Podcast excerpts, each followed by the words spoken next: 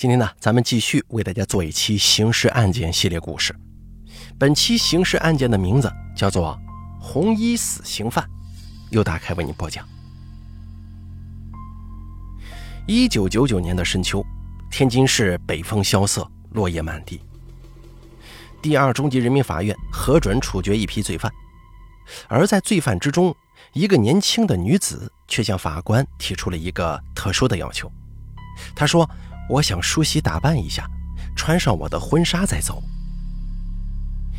这名年轻的女罪犯名为尹艳萍，一九九七年经过法院判决之后，依法判处死刑。尹艳萍当时还没到二十六岁，年轻姑娘爱美，想体面一些也正常，法警批准了她的要求。尹艳萍向法警要了自己的包裹。他小心翼翼地从包裹里拿出一件崭新的红色衣服。这件衣服红得鲜艳，在刑场之中异常显眼。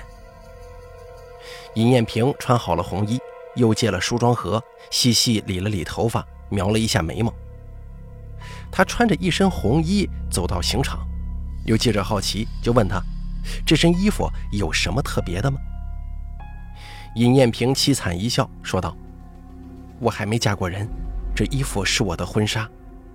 在我老家有一个风俗，如果心中有想嫁的男人，临死前穿上婚纱想着他，这辈子做不了夫妻，在下面或者下辈子可以续上这个缘分。尹艳萍心中有一个难以忘记的男人，只是如今啊，他已经走上歧路了，两个人永远没有办法在一起了。那么，尹艳萍到底犯了什么罪被判处死刑？她有着怎样一段悲剧的人生呢？一九七三年，尹艳萍出生在云南腾冲县，她的老家位于高黎贡山上，位置偏远，村庄内民风淳朴，尹家世代务农而生，但是一家人只能勉强填饱肚子。尹艳萍的父母身体很是不好，经常生病。为了治病，家里欠了很多钱。尹艳萍作为家里的老大，很早就出来干活种田，只念了小学就没有再继续读书了。他总是会想，自己要是能够有出息该多好啊，让父母不用发愁，让弟弟妹妹不用饿肚子。但这只是他一个小小的梦想而已。慢慢的，尹艳萍长大了，她模样生的标致。虽然被生活摧残的脸色不好，但是一笑起来，令人心中暖洋洋的。村里许多小伙子都对他动心，开始追求他。方强就是其中之一。方强比尹艳萍大三岁，跟尹艳萍算得上是青梅竹马。两个人从小一起长大，尹艳萍天天强子哥、强子哥的叫他，他心都软了。只想等着这个小丫头长大，两个人赶紧结婚，要守护这个女孩一辈子。尹艳萍对方强也很有好感，强子哥是她心里的守护神，也是她一辈子的男人。伴随着同龄人一个个长大，许多人都选择去城里闯荡一番。看着他们，尹艳萍也在心中想，自己是不是也能去城里发展呢？但是面对全然未知的地方，他又有一些害怕，迟迟没有下决定。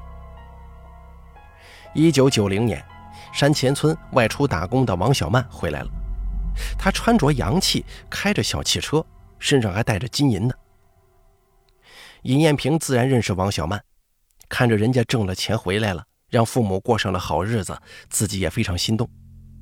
而且她看王小曼时尚漂亮的样子，再看看自己。面黄肌瘦，打扮土里土气，颇有一些不服。他觉得自己比王小曼好看、聪明，还能干。若是去了城里，肯定比他挣钱多。尹艳萍私下里找到王小曼，小心翼翼地问：“小曼姐，俺这样的人能进城打工吗？”王小曼半点犹豫都没有，忙不迭点头，一直夸尹艳萍。王小曼的话像是给尹艳萍吃了一颗定心丸，她终于决定要去城里。当尹艳萍把这个决定告诉家里的时候，父母十分不舍，劝了一会儿，见劝不动，只好开始收拾女儿的行装。其实，在他们心中啊，也是希望家里能够富裕起来。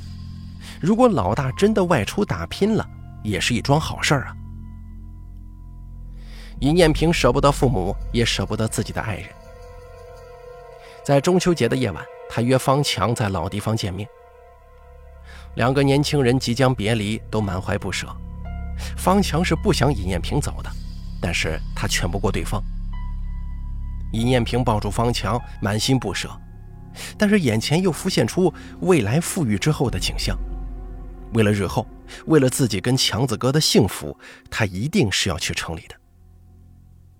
我明天就要走了，去广州打工。方强也紧紧地抱着尹艳萍，眼圈都红了。他理解尹艳萍，但是他更觉得家乡不就挺好的吗？只是尹艳萍决心已定，没有人能够劝得了她。方强只好把自己的礼物拿出来，那是一个新的红套装。这个本来是打算订婚的时候再给你的，但是也不知道你这一去要走多久，我也没什么好给你的。这件衣服你就拿着穿吧。尹艳萍感动极了，她向方强保证，自己就出去三年，三年后回来，两个人成亲。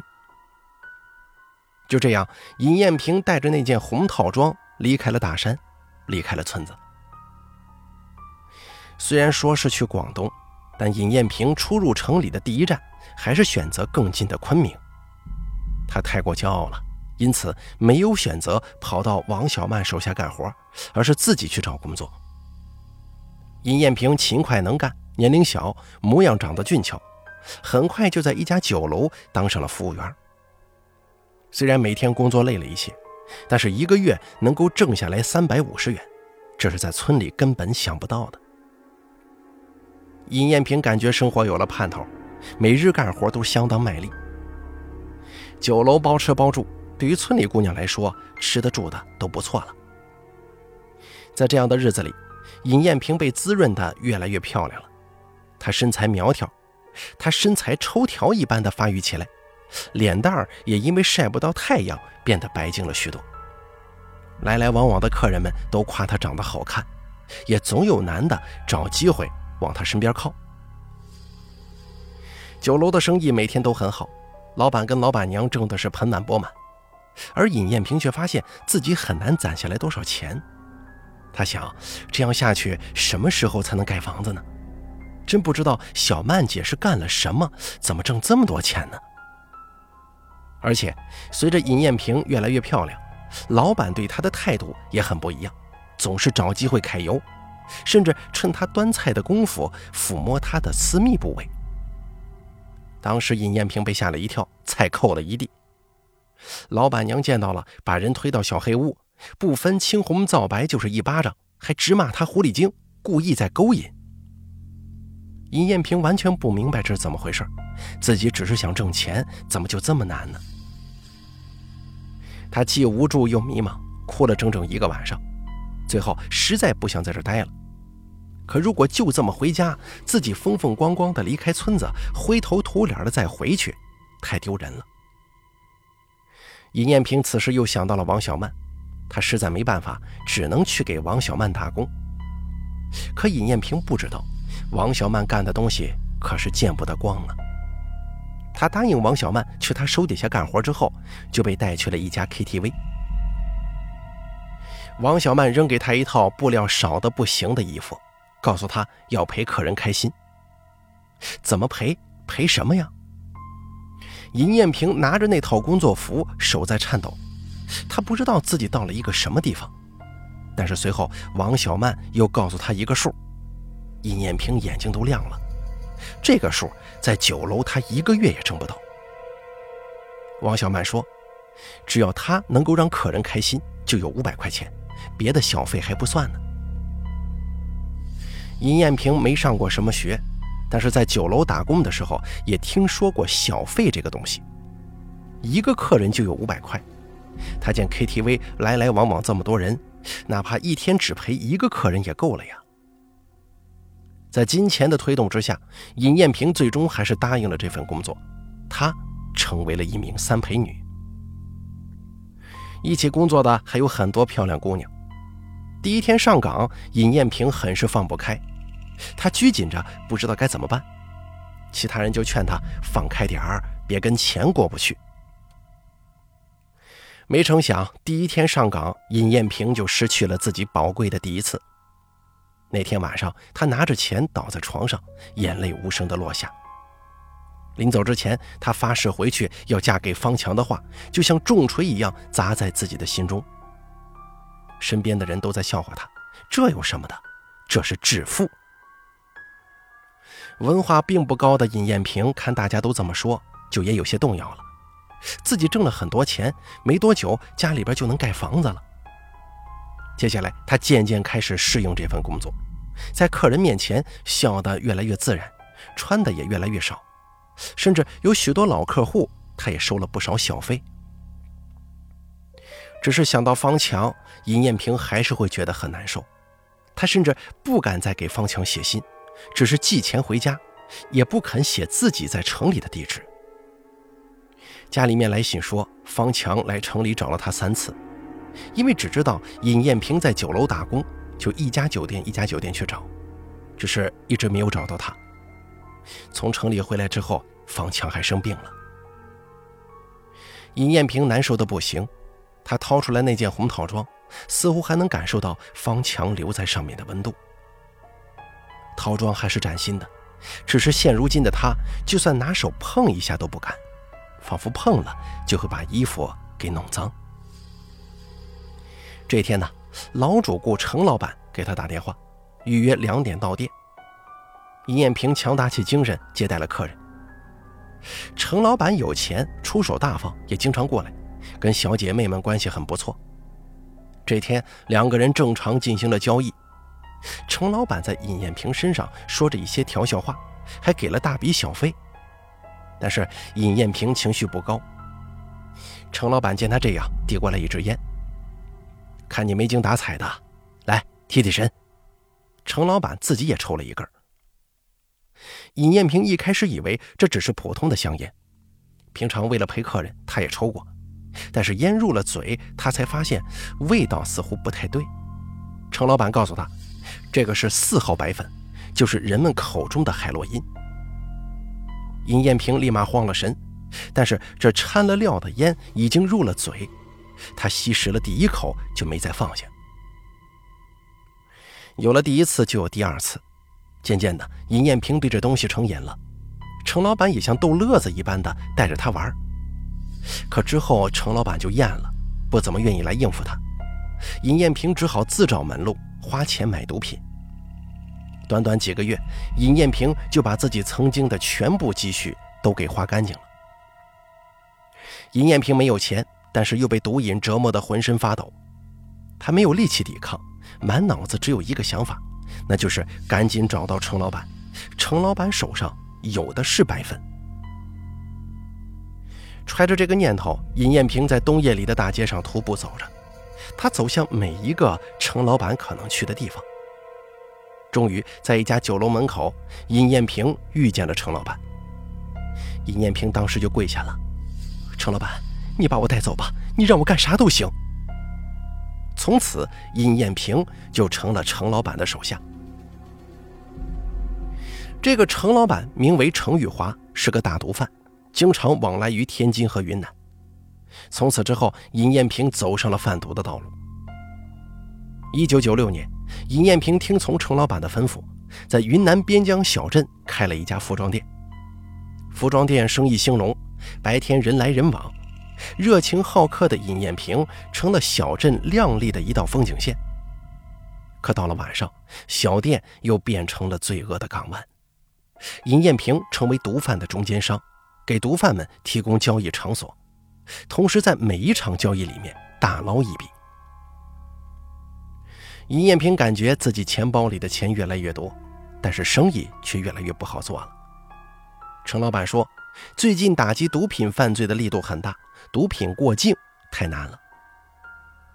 尹艳平自己也是个瘾君子，他需要的量很大，而且他已经把这东西看成了金钱，一旦断了，那岂不是自己的财路都没了吗？为了挣钱，尹艳平决定冒险过境。云南与缅甸交界，尹艳萍第一次到这个陌生的国度。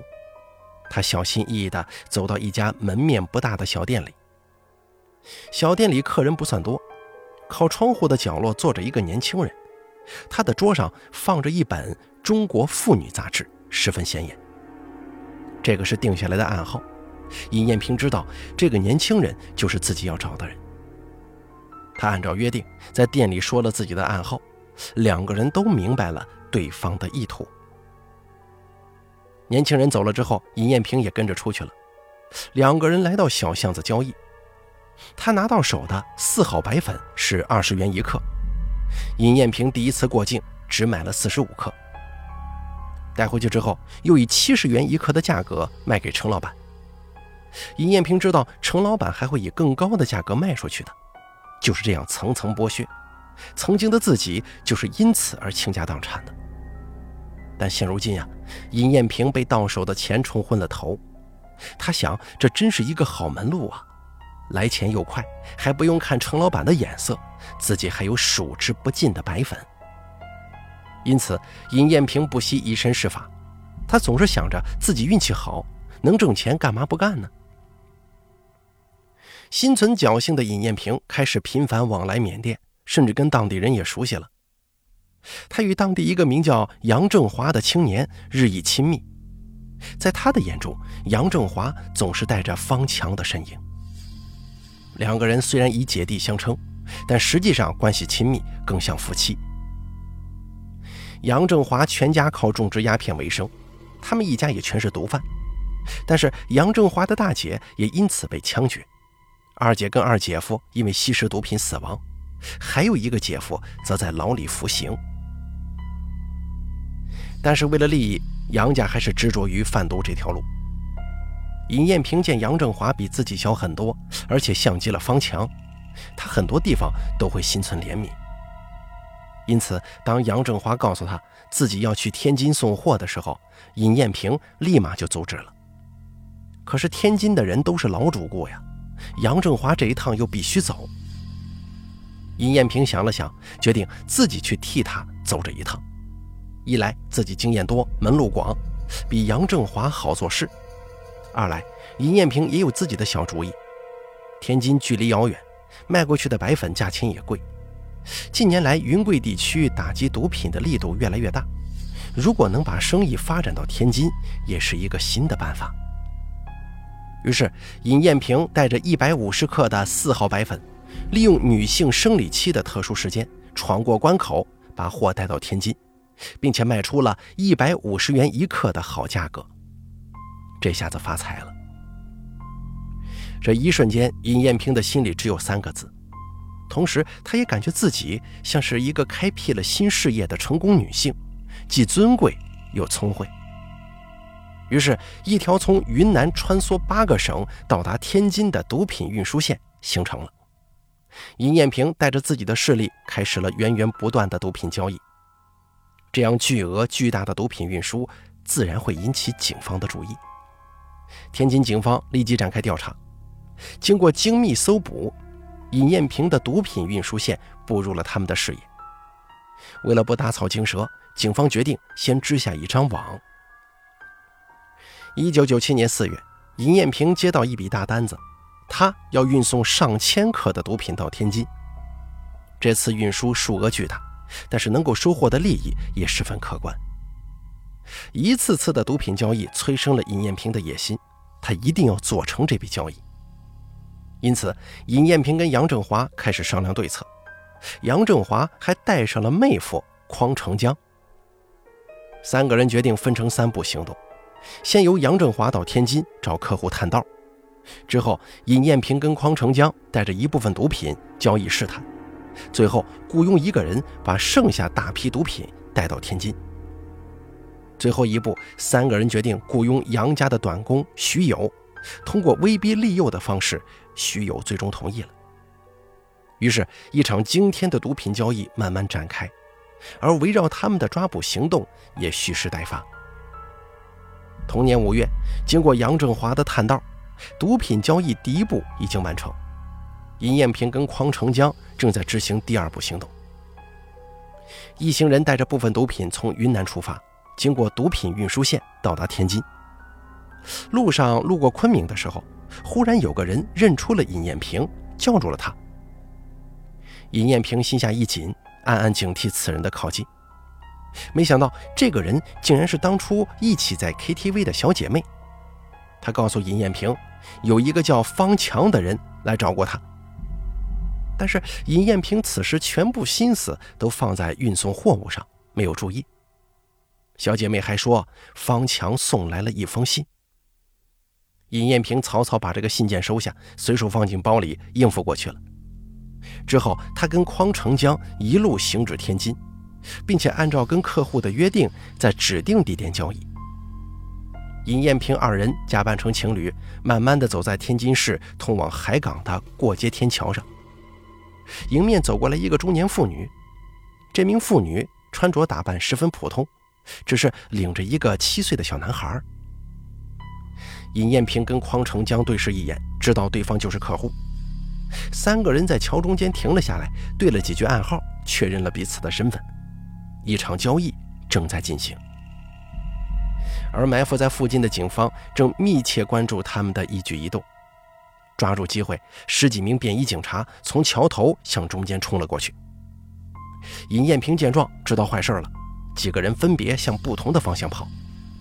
那个中年妇女还向他们高喊：“把东西扔了！”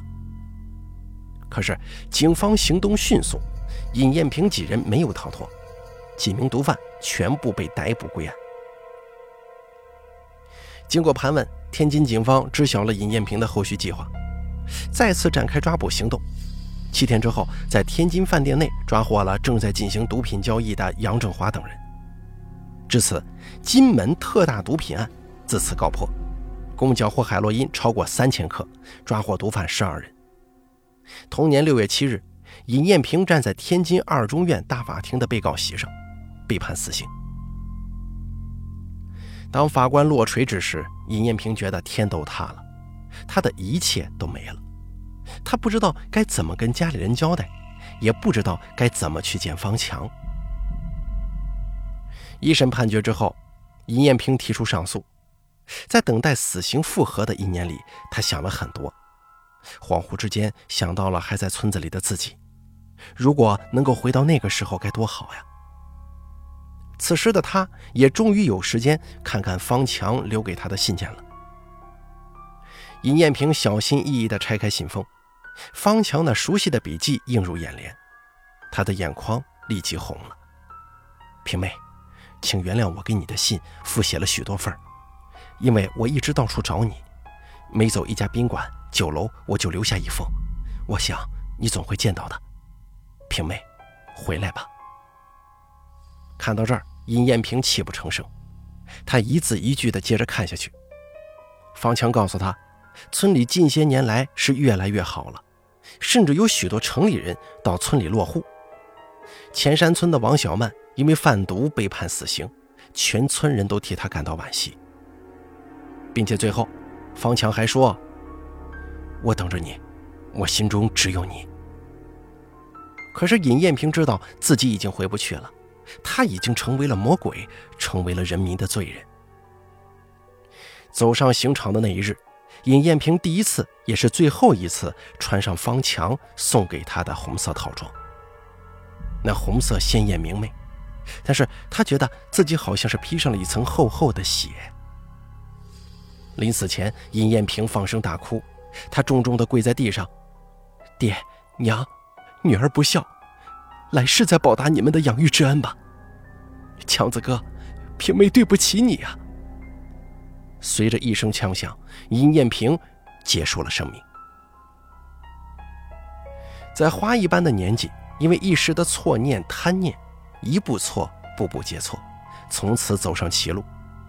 如果他能够一直踏踏实实的工作，以他的勤劳智慧，想必也会实现年轻的致富梦。只可惜啊，再也没有如果了。尹艳萍的贪欲让她走上了违法犯罪的道路，她用生命为代价，告诉世人：奉公守法，切勿踏错。好了，咱们本期刑事案件故事做到这儿就结束了。非常感谢您的收听，咱们下期节目不见不散。